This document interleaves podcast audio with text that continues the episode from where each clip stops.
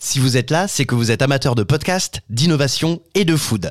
Vous allez découvrir le podcast des pépites de la food, ces entrepreneurs qui œuvrent pour l'alimentation de demain. Mais juste avant, laissez-moi vous parler d'Axel, l'une de ces pépites. Axel, je l'ai rencontré au foot, au stadium de Toulouse. Il m'a raconté son histoire et surtout, il m'a fait déguster ses purs jus de fruits bio, mais tout. Ils viennent de chez lui, c'est dans sa famille qu'on les produit, ces jus de fruits, plus précisément dans une ferme familiale qui est là depuis plus de 200 ans à Sainte-Juliette, au nord du Tarn-et-Garonne. Alors si vous êtes amateur de podcast et en plus amateur de jus de fruits, vous aurez peut-être la chance de les boire dans les restaurants et les bars toulousains, ainsi que chez les primeurs et les épiciers de la région. Et puis pour les pros, ce sera direction Sublimarome, votre distributeur de boissons au Grand Marché Mine Toulouse Occitanie, Sublimarome, partenaire de ce podcast.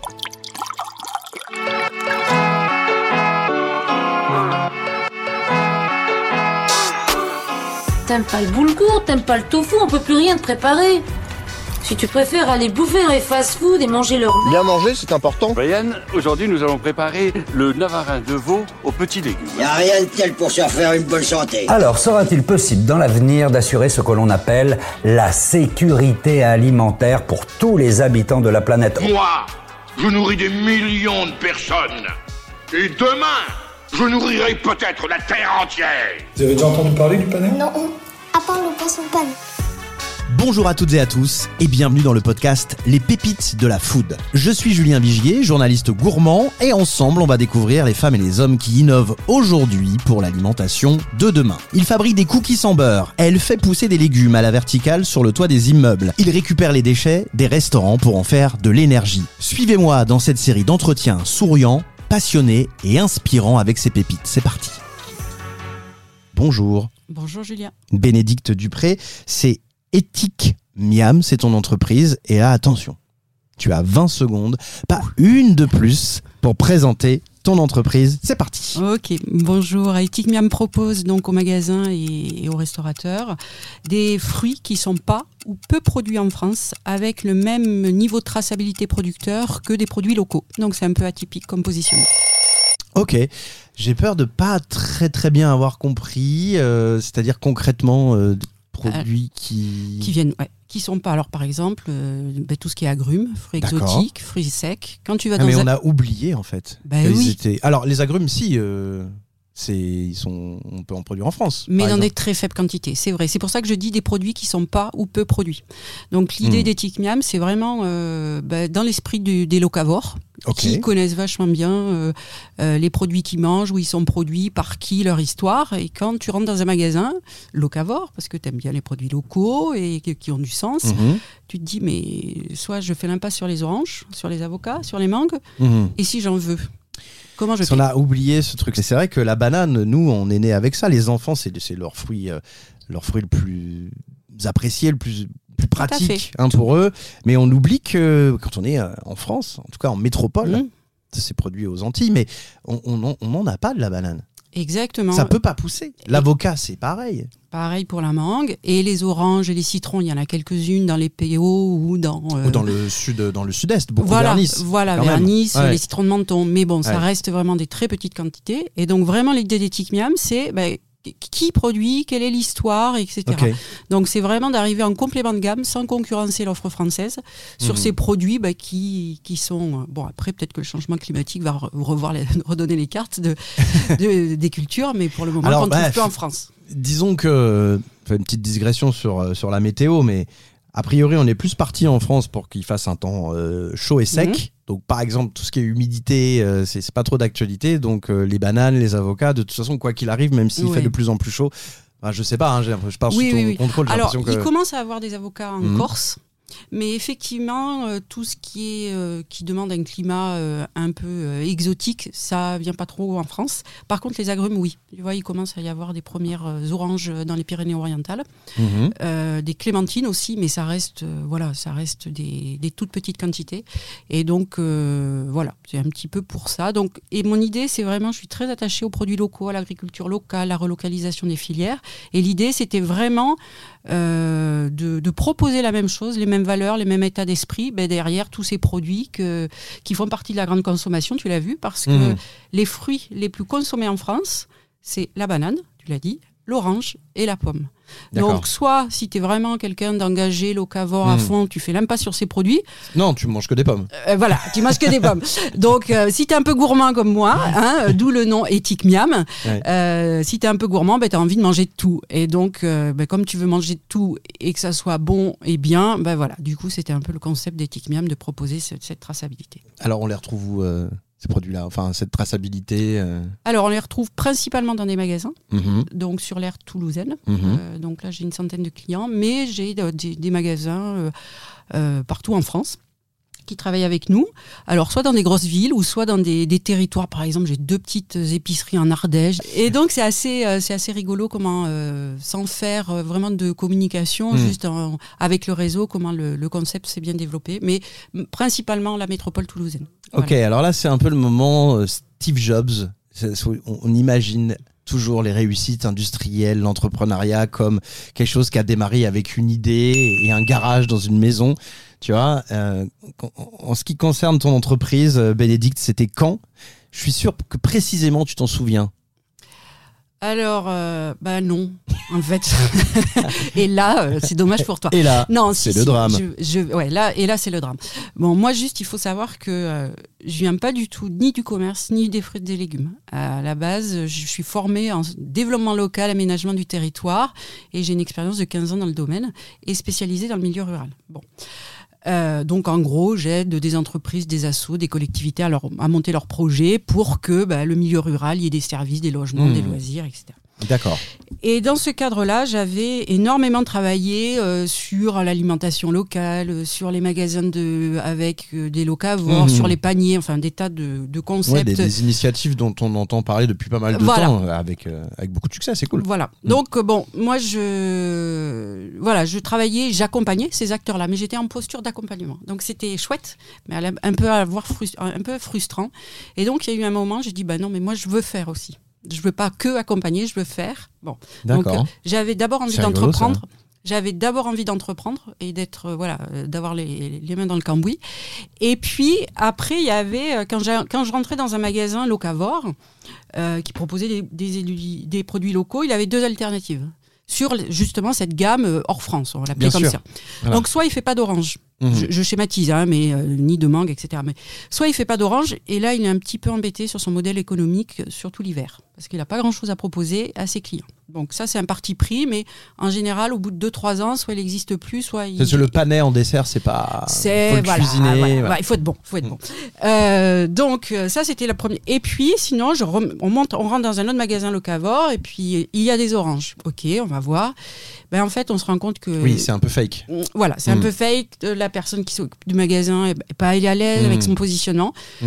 Et donc c'est à partir de ce C'est moment-là. un peu comme euh, c'est fait maison, oui, oui, mais les frites sont surgelées. Voilà, ben voilà, c'est un peu ça. Donc c'est dit, bah oui, j'ai des oranges parce que je suis obligée, tout le monde Oui. m'en demande. Mais c'est vrai, je- j'en sais rien, je sais pas. Je Ok. sais pas d'où elles viennent, etc. Et, euh, et un jour, j'ai un peu. Ça, Bénédicte, elle était, elle était ronchon de ça. Ça te plaisait pas non, mais je voyais un besoin, en fait. Ouais. Euh, Voilà. Je voyais un besoin qui n'était pas, euh, qui, qui était Mhm. pas euh, rempli, si tu veux. Et euh, j'ai un peu tout plaqué.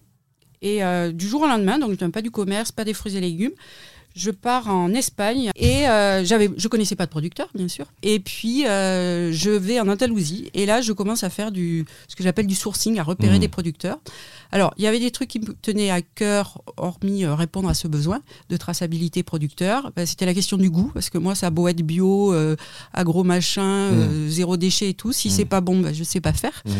Et puis, je voulais quand même que ça reste, euh, respecte un minimum des standards bio, éthique, commerce équitable. D'où le nom éthique Mhm. miam. Voilà, donc tu avais le côté éthique et le côté miam. Donc, euh, ben, j'arrive assez facilement en fait à, à rentrer dans un réseau de producteurs euh, des petites exploitations familiales agricoles. Bon, là, il faut dire que pendant une semaine, j'ai mangé des oranges, j'étais malade, malade, malade. J'ai eu très froid. Moi, je, la première fois que je suis partie en Andalou- Andalousie, c'était en février. Moi, je croyais qu'il faisait beau. Ben non, hein, il fait froid en Andalousie au mois de février. Je crois que février, c'est peut-être le seul moment où il fait froid en Andalousie. Tu t'es vraiment, tu t'es planté quoi. Pas du tout, c'est parce que tu connais pas la saisonnalité Si, des, des agrumes. Les agrumes, c'est en février. Et ben ouais, et là c'était top. Et Tu sais, j'ai de la famille dans le 06, moi. Alors, euh, la fête Ah, du citron à Menton. Menton, mais Mhm. voilà, voilà, voilà. Mhm. Ah, donc, euh, du coup, c'était super, mais euh, j'en pouvais plus des agrumes et je continue à adorer ça. Mhm. Et voilà. Et du coup, euh, ça y est, allez, je, avec ma petite Clio, je remonte. J'avais deux, trois producteurs. Euh, t'as fait un go fast d'agrumes. en voilà, oui, un petit peu, oui, un petit peu, c'est le cas. Ça aurait été très drôle, ça dit que tu te fasses arrêter à, à la douane avec une voiture remplie d'agrumes, quoi. Et oui, ben non, ça n'a pas eu lieu. Ça, et pourtant, j'avais, alors j'avais des agrumes, des oranges, mais aussi des agrumes rares, tu vois, des mains de Bouddha, des yuzu, Ouais, ouais, de ouais. la bergamote, du citron caviar. Et là, c'était un peu louche, tu vois. Mais Hmm. non, j'ai pas été arrêtée à la douane, rassure-toi. Bon, une fois que j'avais mon appro, euh, le truc, c'était bon, ben, c'est sympa, mais maintenant, comment on fait pour la logistique? Eh oui. Euh, voilà. Euh, bah, la logistique, j'ai une chance énorme, c'est de rencontrer bah, sur le mine un directeur d'une association de producteurs locaux qui s'appelle Produits sur 131. Et euh, très vite, on s'est dit, mais ouais, on partage les mêmes valeurs. euh, il a des c'est la traçabilité producteur, le goût, l'éthique. Allez, mais on n'a pas les mêmes produits. Il avait de la place, lui, dans, dans ses frigos. Quoi. Exactement. Enfin, dans ses- voilà. Pas vraiment Eh des ben, frigos, mais- exactement. D'accord. T'as tout compris. En fait, on a mutualisé l'espace de stockage et puis aussi les équipes, les équipes de préparation de commandes. Euh, et les équipes et la livraison, il avait déjà ses camions, donc après avec ses deux salades, mais qui rajoutent quatre oranges et puis cinq clémentines, ça posait pas de problème. Et c'était les mêmes clients. Et donc Ethic Miam, j'ai fait les tests en 2018, j'ai monté la SAS en 2019 et c'est parti. euh, C'est parti, waouh. Ah ouais. Ouais, ouais, ouais, ouais. C'est parti, waouh. Donc euh, vraiment aventure euh, entrepreneuriale qui démarre euh, sur les chapeaux de roue. Aujourd'hui, vous êtes combien? Alors on est cinq. C'est beaucoup quand même. hein. Enfin, je veux dire, Oui. ça reste. euh, les gens qui nous écoutent, bon, ils ont Oui, ils s'imaginent que les entreprises, ça devient une grosse entreprise à partir de 1000 personnes, mais pas du tout en fait. Dès que tu dépasses 3-4, déjà, c'est c'est costaud. Hein. Oui, et puis en plus, tu vois, comme on utilise, euh, comme on mutualise les salariés. Moi, il y a des salariés qui bossent pour Ethicmiam, mais qui sont pas. Il y a des salariés qui bossent pour Ethicmiam, mais qui sont Mm. pas les salariés d'Ethicmiam, qui sont les salariés de l'association de producteurs locaux. Mm. Donc quelque part, euh, tu vois, les- tous les préparateurs de commandes et les livreurs, bah, c'est mutualisé. Et j'aime bien bosser dans cet esprit. Enfin, même, j'adore bosser. Puis je bosserai pas autrement de, gagnant-gagnant. Moi, j'adore bosser. Moi, je sais très bien. mais de gagnant-gagnant. Et donc voilà. Donc euh, ouais, ouais, il y a toute une équipe quand même, euh, au-delà des cinq permanents, si tu veux, qui euh, qui font qui font avancer le- l'ensemble de la mécanique. Et c'est pas trop vertigineux d'être chef d'entreprise? Euh, non. Mais quand même, c'est pas le c'est pas le mot vertigineux.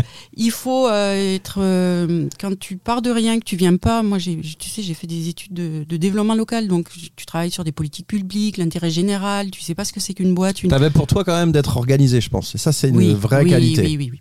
Quand Et- on oui, est oui, à la tête d'une boîte, il faut planifier et s'organiser. Alors c'est très chiant, mais euh, c'est euh, c'est impossible de faire autrement. hein. Ah, mais là, Mm. t'es es obligé, il faut être euh, super Rigoureux. dé- Mm. rigoureux, déterminé, euh, savoir un peu manager parce que tu, tu travailles avec de l'humain et c'est ce qu'il y a de, à la fois de plus beau mais de plus compliqué. Donc, euh, ça, c'est vrai que j'avais ça un petit peu sous le coude. On s'était dit rendez-vous dans dix ans. Même jour, même heure, même pas. Alors on va se projeter, comme disait euh, notre euh, cher ami Patrick Bruel, dans 10 ans. Si on se donnait rendez-vous dans 10 ans, on serait en 2033. Euh, Ethic Miam, elle en serait où c'est- cette boîte? C'est- c'est- Comment tu la vois, toi, dans le futur? Euh, cette boîte écoute. euh, allez. Bon, elle a un autre lieu de, de dispatch, là, tu vois, on est implanté sur Toulouse, mais imaginons que dans 10 ans, j'ai un autre lieu en France pour, euh, pour mieux rayonner sur l'ensemble du territoire national. Ça pourrait être euh, Rungis, par exemple Ouais, euh, ça pourrait ouais. être un GIS, ouais, Mhm. ouais, j'y ai déjà réfléchi. Mhm. Euh, elle pourra avoir bien sûr plus de produits, de variétés, d'origine, tu vois. Le, Portugal, on va démarrer cette année. Pour le moment, on n'a que l'Espagne, qu'est-ce qu'on trouve comme, comme fruits ou comme légumes peut-être Mm. qui, euh, qui en théorie euh, Mm. rien à, faire en France et que tu pourrais importer de manière euh, éthique? Est-ce qu'il y a des trucs en Grèce Ou est-ce que, est-ce que ou- Alors, ça dépend, tu vois. Par exemple, Mm. tout ce qui est olives, bon, il y en a quand même un peu, pas mal en France. Mm. Mais euh, en Grèce, il y a un truc de dingue que je te, je sais pas, peut-être que tu connais, c'est les olives de Kalamata. Mhm. C'est des, c'est une AOP qui est juste, voilà, donc des petits produits de niche. Je vais aller les, ch- les chercher parce que c'est vraiment euh, des variétés qu'il n'y a pas en France, voilà. Donc, euh, si il y a des trucs que j'ai du mal à trouver euh, de manière éthique et engagée, hein, par exemple les abricots secs.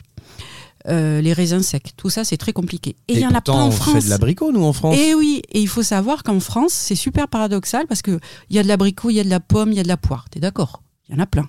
Oui, oui. Et il n'y a pas, il y a pas de savoir-faire de séchage. sécher, Eh ben non, Mais tu attends, trouves pas. Ouais, je t'assure. C'est-à-dire, attends, attends, attends, pour que les choses soient bien claires pour les gens qui nous écoutent.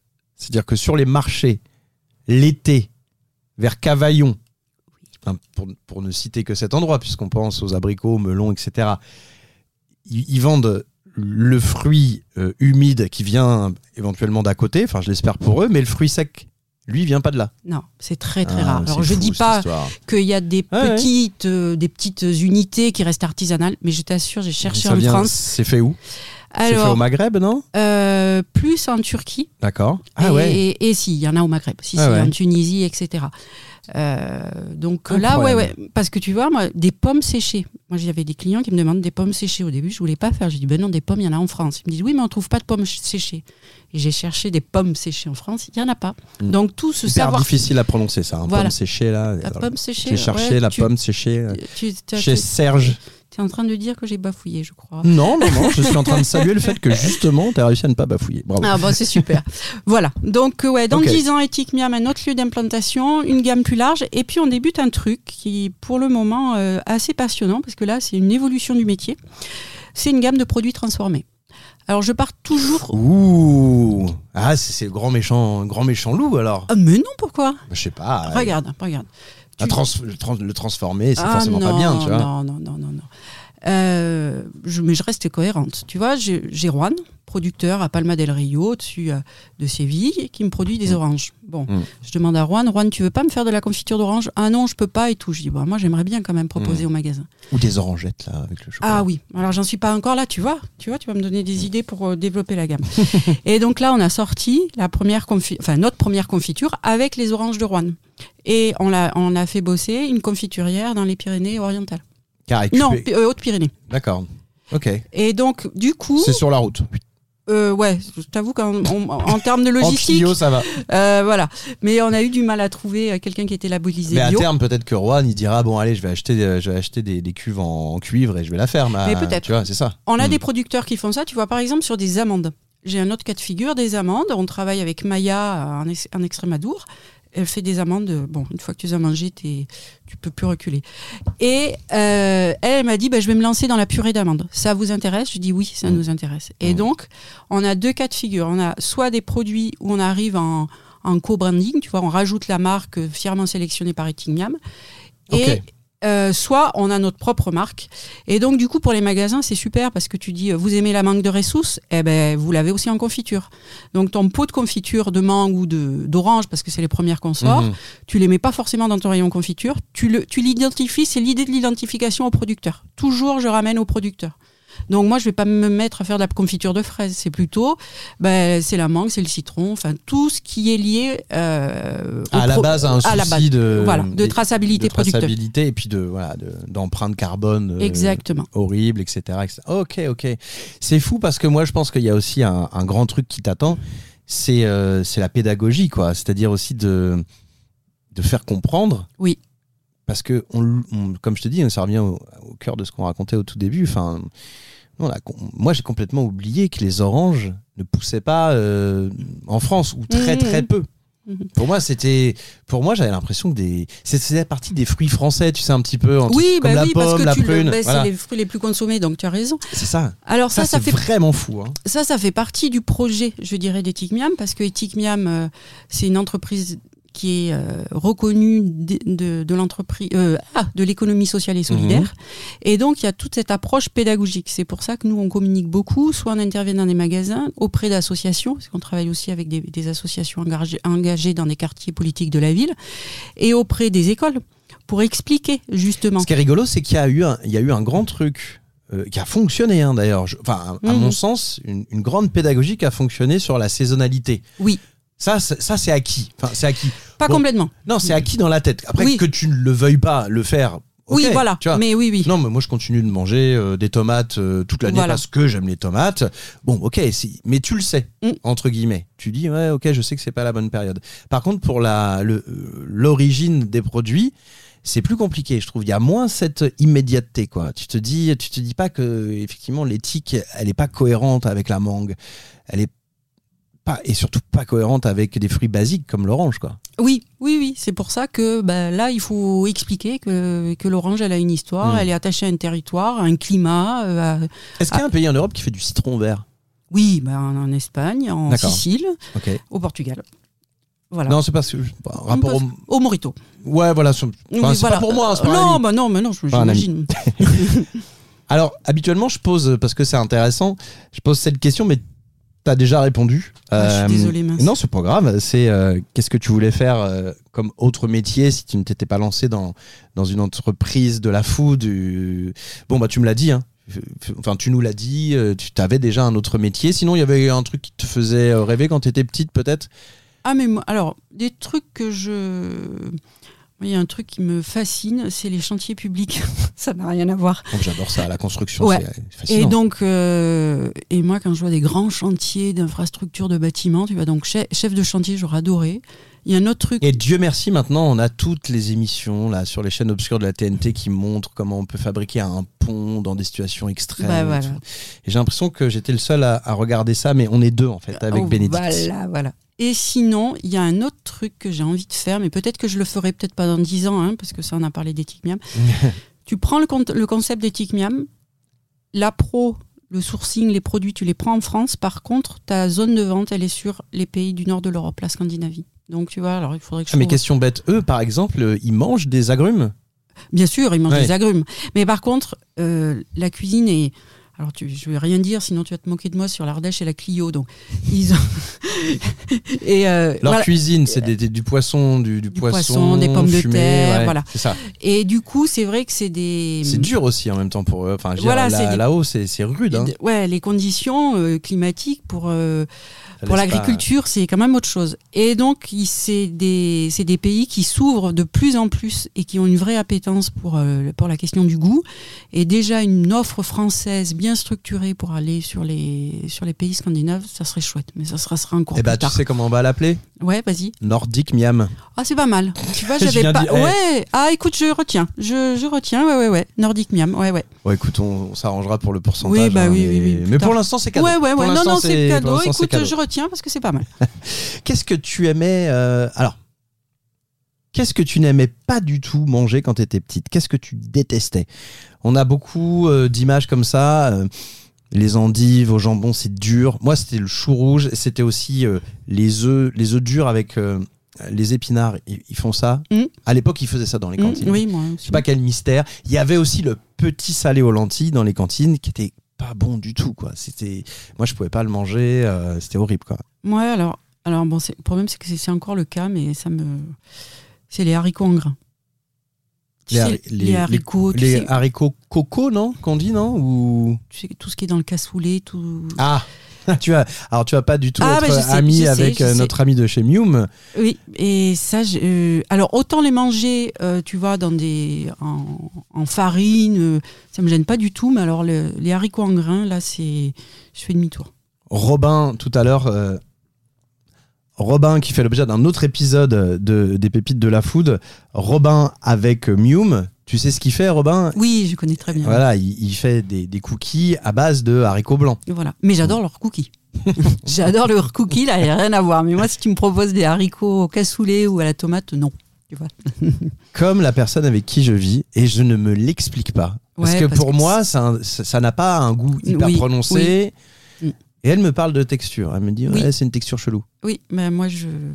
Ouais. Non, c'est. Ouais, voilà. D'accord. Tout, même la vue, ça me. je l'explique pas, moi aussi. Hein, mais... Mais, alors, mais pourtant, un, petit- un, un haricot. Un haricot blanc, normalement, Mm. on fait pas Oui, trop la liaison, je crois. Euh, c'est plutôt joli de, de près. Tu sais, c'est pas tout à fait blanc en fait. Il y a des. Ouais, et j'adore les ramasser. Parce que je sais pas si tu as déjà ramassé ça, c'est assez agréable à toucher. Tu vois, Mm, la, peau ouais, est bien c'est- lisse. Exactement. Tu as une sorte de satisfaction, Ouais. tu vois. c'est Mais non, bah, c'est tout, ça s'arrête là. C'est- beau, c'est très bien. Mais le Ouais. petit pois, on y va. Oui, bien sûr, le petit pois. Mais vous, alors vous, cette catégorie de gens qui n'aimaient pas euh, les haricots, mais qui, qui mangeaient des petits pois, j'ai envie de dire, mais pourquoi? C'est vraiment bah, très écoute, très proche, quoi. Je, tu peux organiser un club, peut-être de débat sur le sujet, mais c'est vrai que j'ai pas creusé hein, le- les questions. En tout cas, ici dans la région, c'est hyper éthique. hein. Ça, au moins, si un jour bah, tu manges ça, Voilà, là c'est très local, il n'y a pas de souci.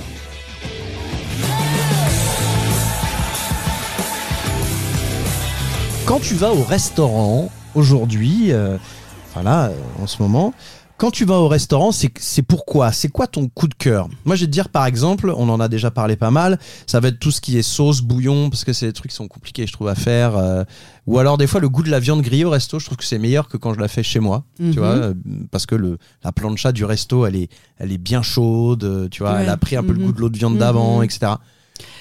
Moi, c'est les mélanges de saveurs de cuisine française et asiatique. Tu vois, c'est pas que Ah ouais, ça, c'est pas mal aussi. hein. c'est pas que de l'asiatique, Ouais. euh, mais le mix des deux.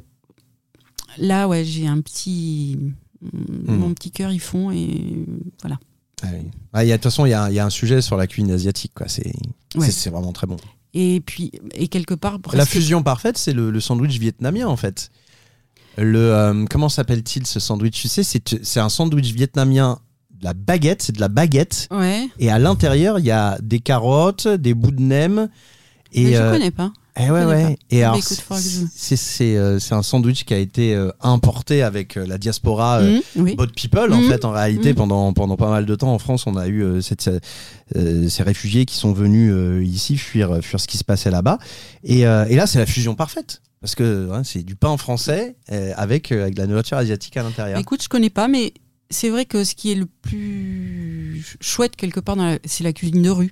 Euh, quand tu Ah bah, c'est Asie, totalement une cuisine de, rue. hein. Voilà. Et donc ça doit rejoindre euh, tout ça. Bah écoute, à découvrir. Je vais regarder là, hein. je vais te le retrouver, euh, ça, me, ça me tient à cœur. Bah oui, oui, j'ai l'impression. Sandwich vietnamien, le banh mi, c'est comme ça que ça s'appelle. D'accord. Ok. regarde. Oui, oui, oui, oui, oui. Bah écoute, il va falloir que je trouve ça sur Toulouse. Non, puis en plus, Toulouse, je crois que j'ai cru voir un restaurant qui en fait. euh, sinon, après, à Paris, il y en a beaucoup. hein. Bon, mais écoute, on va trouver sur Toulouse quand même. Arrête. Donc ça, c'est c'est ton kiff, c'est la fusion. Ouais, ouais, ouais, euh, ouais. Tu te souviens en particulier d'une fusion que tu avais marquée euh, Parce que là, Mm. peut-être que les gens qui nous écoutent se disent, bah, je comprends pas. En fait, ça va être euh, des raviolis chinois avec euh, un steak. Mhm. tu vois, c'est un peu curieux. Bah, tu, tu vois, si tu mets euh, une petite euh, sauce voisin avec un magret de canard. Et Ça, c'est tu- la sauce huître, non C'est ça? Non, Non? c'est une autre sauce qu'ils appellent vulgairement, tu vois, la sauce barbecue, mais qui est un mélange Mm. de, de pâte de soja, Mhm. euh, sauce voisin euh, avec du magret et puis du vin de riz, c'est pas mal. Tu, ça, ça passe très très bien. Le, euh, le, ah, y a- y a- en Camargue, ils font un mix entre vin de riz et raisin, d'ailleurs. Enfin, et, Ah. vin de raisin. ouais. c'est du 80-20, mais je sais plus dans quelle, euh, dans quelle proportion. Ça, c'est très très chouette. ouais. Mais tu le bois comment? Tu, tu le cuisines? Non, pas du tout. C'est du, c'est c'est en bouteille, Mhm, tu vois. C'est c'est comme, c'est comme un vin blanc, mhm. sauf que l'assemblage, en fait, contient les deux, c'est-à-dire euh, du, du vin de, du vin de raisin et du vin de, et du vin de riz. D'accord, ok, non, moi je connais pas. Écoute, euh, je pense que là, tu, on va tout- tu vas, tu vas me faire une liste de trucs, plein de choses à découvrir, ça va être très bien. Ok. Et on termine par, euh, par la, la recommandation qui n'a rien à voir avec la food. Euh, Bénédicte, fais-nous découvrir ton, coup de cœur du moment, ciné, série. euh. Alors, le coup de cœur du moment, euh, attention, il est un peu épais quand on le dit comme ça. Euh, C'est le capital de Karl Marx. Ah oui, effectivement, c'est gros. Voilà, Bah, c'est presque ça, c'est Richard III de Shakespeare, tu vois? C'est un peu épais. Et moi, quand on m'a dit, euh, allez, c'est mon fils me dit, maman, on va voir Richard III de Shakespeare, je lui dis, oh, mon fils, qu'est-ce qui se passe?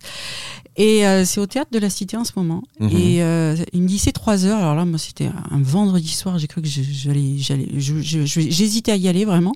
Et c'était super. Une mise en scène. Euh, incroyable, euh, des décalages, de l'humour. euh, et je connais peu Shakespeare. J'en avais une certaine image, euh, pas forcément fondée, et vraiment, je le conseille à tout le monde parce que c'est qu'un bon moment. Euh, voilà, ça, on bascule de trucs un peu gore à des trucs vraiment, vraiment bien profonds et plein d'humour. Apparemment, c'est tout le monde dit que Shakespeare c'est en fait beaucoup plus moderne que ce qu'on peut Ah, ouais, imaginer. tout à fait. Mais c'est vrai que je suis comme toi à, à la base. Si j'ai à choisir entre ça et, et autre chose, très certainement j'irai pas euh, Ouais. sur. euh, ouais. J'adore le spectacle vivant. Tu vois, ça, il faut mm. aller voir le spectacle vivant, les mm. concerts. C'est toujours bien en vrai. Mais c'est vrai que l'association Richard 3 Shakespeare théâtre heures. de 3 heures. Il y a trop de hashtags négatifs quoi. Alors si j'ai fait un autre truc et peut-être là tu trouveras des hashtags positifs, tu me diras. et là c'est moi qui voulais. Non, c'était pour moi en tout oui, cas. oui, voilà. C'est moi qui ai voulu am- amener mon fils et ça a fait un beat complet. C'était Charlotte de White. Tu connais, c'est une, c'est une des, Ah, des plus grandes. Mais j'avais mes places. Et je les ai pris, mes places. Et Ah, alors, bah, tu vois. et alors, on peut en parler, on a encore un petit peu de temps. C'était au, au à, à halle de la machine. De la Machine. Parce que Charlotte de White, euh, artiste que j'aime bien, euh, voilà. Hall de la Machine, Ah. environnement sympa. J'avais mes places. Je les ai pris en early bird, en plus, donc vraiment à l'avance, pas trop cher bah, et tout. Et euh, je me faisais une joie d'y aller et j'étais euh, fatigué. Non, mais tu te rends compte, c'est ça, hein, Ah pardon. hein. non, Non, mais vraiment, tu sais, là, j'ai l'impression d'être vieux. hein. Ouais, t'as loupé un truc. C'était J'avais vraiment. l'impression euh, d'être vieux, mais je pouvais pas, je pouvais pas aller. Enfin, je pouvais pas pousser. J'étais vraiment cuit Ouais, du boulot, ouais, oui, etc. Je me suis dit, tant pis, parce que je sais pas, tu vas me le dire, ça, ça a peut-être démarré tard. Enfin, j'avais li- ou ça durait tard. Non, ça n'a pas été. Euh, Ça n'a pas démarré trop tard. Après, euh, oui, bon, non, mais à une heure, c'était bon, quoi. Mais c'était super. Vraiment. euh, moi, je la connaissais pas. Je l'avais Mm. jamais vue. Et le mixte entre, entre elle et, euh, Et les machines. et les machines euh, avec euh, la scéno de, de la Rosière. voilà. Non, je veux pas te peu- faire mal, mais. peine. Non, si, mais non, mais voilà, écoute. Puis c'est un truc unique que tu reverras jamais. Bon, là, C'est pas tout à fait vrai parce que c'est chaque année ce festival. Alors c'est pas tout le temps avec Charles de Witt Euh, par exemple, ça peut ouais. être avec d'autres artistes, mais c'est tout- tous les ans il y a ce festival Ouais, à cet ouais. endroit-là et donc j'espère ne pas le louper l'année prochaine parce que je crois que c'est effectivement comme c'est l'association de musique et, Et ouais, c'est vraiment, ça vaut le coup. Voilà, donc maintenant mes deux petits coups de cœur euh, récents. Ouais, super. En tout cas, merci beaucoup. Alors, on va rappeler donc euh, Éthique Miam, le site internet, les réseaux sociaux. Tout. Enfin, on tape Éthique Miam. Donc, Ah oui. c'est, on- tu peux les player comme ça, au moins tout le monde est sûr. E-T-I-C-M-I-A-M. Ah oui, je t'ai pas dit un truc. Mais non, Tu sais, la baseline, tu vois, la croche Tic Miam. le slogan. Le slogan, Oui. eh ben, c'est une proximité qui vient de loin. Tu sais pourquoi Parce, Bah, que, parce que c'est une proximité qui, vient, de loin. voilà. T'as tout compris. Euh, de quoi tu as besoin en ce moment Pour l'entreprise, par exemple Euh, de quoi j'ai besoin Mm. De quoi j'ai besoin Là, tu me poses une colle, euh, de nouveaux clients, de nouveaux producteurs. De nouveaux producteurs, c'est intéressant. S'ils nous écoutent, rentrer en contact. Ouais. ou si vous connaissez voilà, quelqu'un. exactement. Euh, de nouveaux producteurs. Et puis euh, de nouveaux projets, des nouvelles idées, parce que c'est vraiment ce qui me fait lever au quotidien. Merci Bénédicte. À bientôt.